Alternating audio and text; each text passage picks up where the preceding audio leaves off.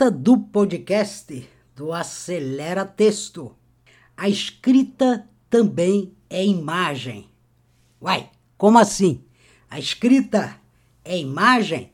Ela também é imagem, ou melhor, ela também pode ser imagem. Ou seja, a gente, nós, os escritores, os postadores, também podemos fazer imagens usando as palavras. Depois da vinheta.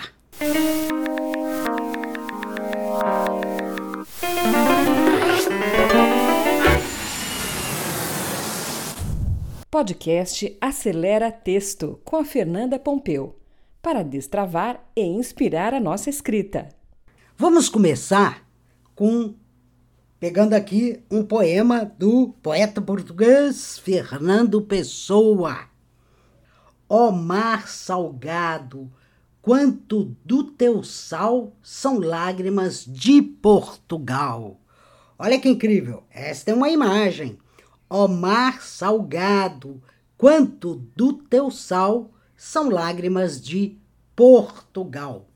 Ele continua por te cruzarmos, quantas mães choraram, quantos filhos em vão rezaram, quantas noivas ficaram por casar, para que fosses nosso, ó mar. Valeu a pena? Tudo vale a pena se a alma não é pequena. Quem quer passar além do bojador tem que passar além da dor Deus, ao mar, o perigo e o abismo, deu, mas nele é que espelhou o céu. Então veja só, cheio de imagens, né? A primeira delas, ó mar salgado, quanto do seu sal são lágrimas de Portugal. O que, que ele fez aí? Associação, né? O mar é salgado. Lágrimas são salgadas. Então ele teve a felicidade de dizer que o, a água salgada do mar, muita, quanto do teu sal, não todo, não todo o mar, mas muito do sal do mar, na verdade, são lágrimas de Portugal, lágrimas dos portugueses.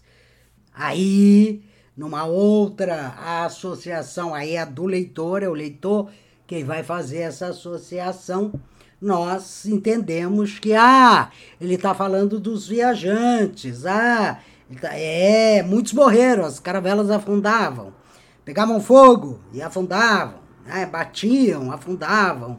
E aí, claro, mães choravam, filhos uh, rezavam em vão, noivas não casavam, né? E depois ele avança para quem passar além do bojador, que é o cabo né, do bojador, tem que passar além da, da dor. Olha só que incrível, outra imagem, né? Passar além da dor. Uma coisa física, o bojador, e algo imaterial, mas ao mesmo tempo tão conhecida de nós, que é a dor. Depois Deus ao mar o perigo e o abismo deu, mas nele é que espelhou o céu então aí ele faz uma oposição, céu, né? Céu, uma coisa boa, com perigo e abismo. Então que Deus teria colocado num mesmo lugar o perigo, o abismo e o céu. Então, belas imagens, né? Aí eu lembrei também de outra que eu amo, que é As Coisas Não Falam, Cartola. Queixo-me as rosas. Ah, que bobagem! As rosas não falam. Simplesmente as rosas exalam o perfume que roubam de ti. Ai, olha só, olha a imagem aqui. Na verdade, ele está dizendo que não é a, a amada que exala o perfume das rosas, mas são as rosas que exalam o perfume da amada. Presta atenção. Simplesmente as rosas exalam o perfume que roubam de ti. Ai, esta é uma imagem maravilhosa. Le... A gente está lendo e de repente a gente, nossa, É como se fosse assim um sopro, né? É um sopro de encantamento. Por quê? Imagens encantam. A gente pode até não não necessariamente analisar, ah, aqui tem uma comparação, ah, aqui tem uma oposição. A gente não precisa disso, né? A gente precisa só de ler e dizer, sentir, sentir algo aí. E agora, né, eu vou para um terceiro poeta, que é o Basho, na verdade, um, um japonês, né, um mestre do haikai. O haikai é a menor poesia do mundo. E é o Basho, que o nome Basho quer dizer bananeira, ele era um poeta andarilho, isso lá pelos anos 1600 e pouco. Mais ou menos ele nasce em 1644. E ele vai caminhando pelo Japão e fazendo os seus haikais. E tem um dele aqui, ele tem vários, muitos, mas tem um que diz assim: Silêncio, o som das cigarras penetra as pedras. Olha que incrível, gente. Silêncio, o som das cigarras penetra as pedras. Não é que penetra nas, hein? Penetra as pedras. Então aqui ele, olha só, ele usa o silêncio, som, cigarra, né? aquela coisa mais delicada, e pedra. Algo muito, muito material, quase a tradução da matéria, a pedra. E ele faz, né? Aliás, o, o, todos os haikais são, na verdade, a síntese, são sintéticos, muito sintéticos e muito imagéticos. Né? Ah, quando a gente escreve, a gente não precisa de uma câmera, de um celular ou de um lápis para construir imagens. A gente pode fazer isso com as palavras, a gente pode fazer isso com a relação entre as palavras e a relação, claro, com os contextos. Então, olha que interessante, né? São as palavras, a relação entre elas e a relação dessa relação entre elas com o contexto. No caso do Baixo, a natureza é o contexto. No caso do Pessoa, a, o contexto é a história. Se, se os portugueses não tivessem sido navegadores, não faria muito sentido dizer ó mar salgado, quanto do, seu, do teu sal são lágrimas de Portugal. Não faria muito sentido isso, né? Ele dizer isso.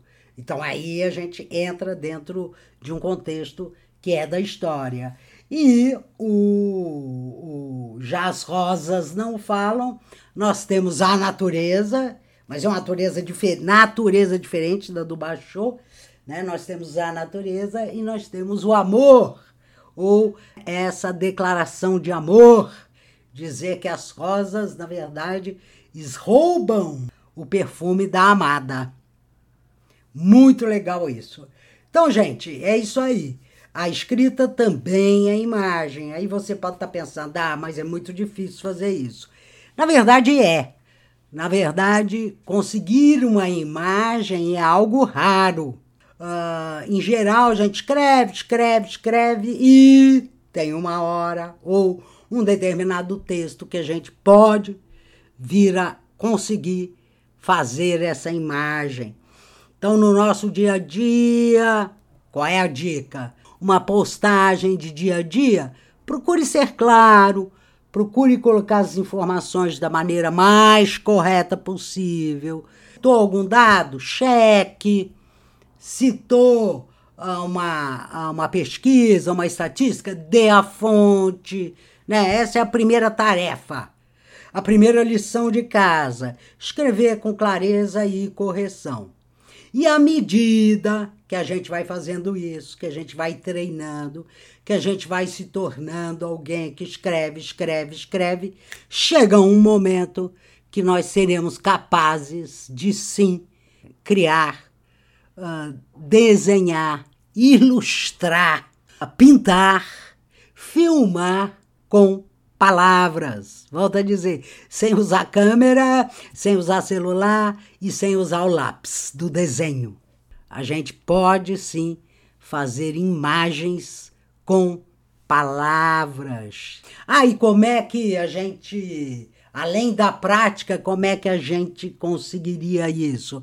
Bom, lendo bastante, né? Então, por exemplo, esses, esses três, três exemplos que eu dei aqui, pessoas completamente diferentes. Então, olha, um, um japonês do 1600 e pouco, Cartola, Rio de Janeiro, puro Rio de Janeiro, Pessoa, Portugal e tantos e tantos outros. E não é só na poesia que a gente encontra imagem, a gente encontra imagem na prosa também.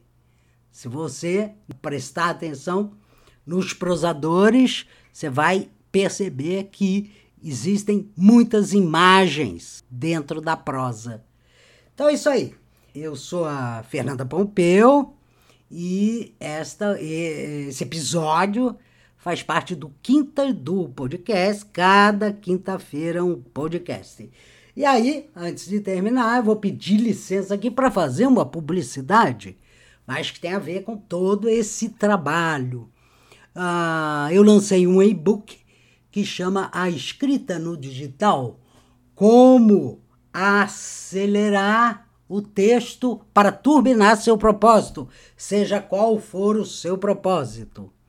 É um e-book e ele está sendo vendido pela plataforma Hotmart e ao adquirir o e-book, você entra numa área de membros lá você vai ter conteúdos semanais. Eu ponho toda quarta, eu ponho um vídeo exclusivo, né, um vídeo aula curto que vai falar do que da nossa escrita, da escrita aplicada nos ambientes digitais. Então vou pôr aqui embaixo desse podcast o linkzinho que leva lá para Hotmart, lá um outro vídeo e um texto que vai explicar melhor tudo isso.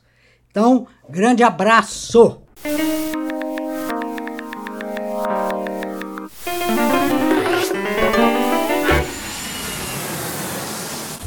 Podcast Acelera Texto com a Fernanda Pompeu para destravar e inspirar a nossa escrita. Até o próximo episódio.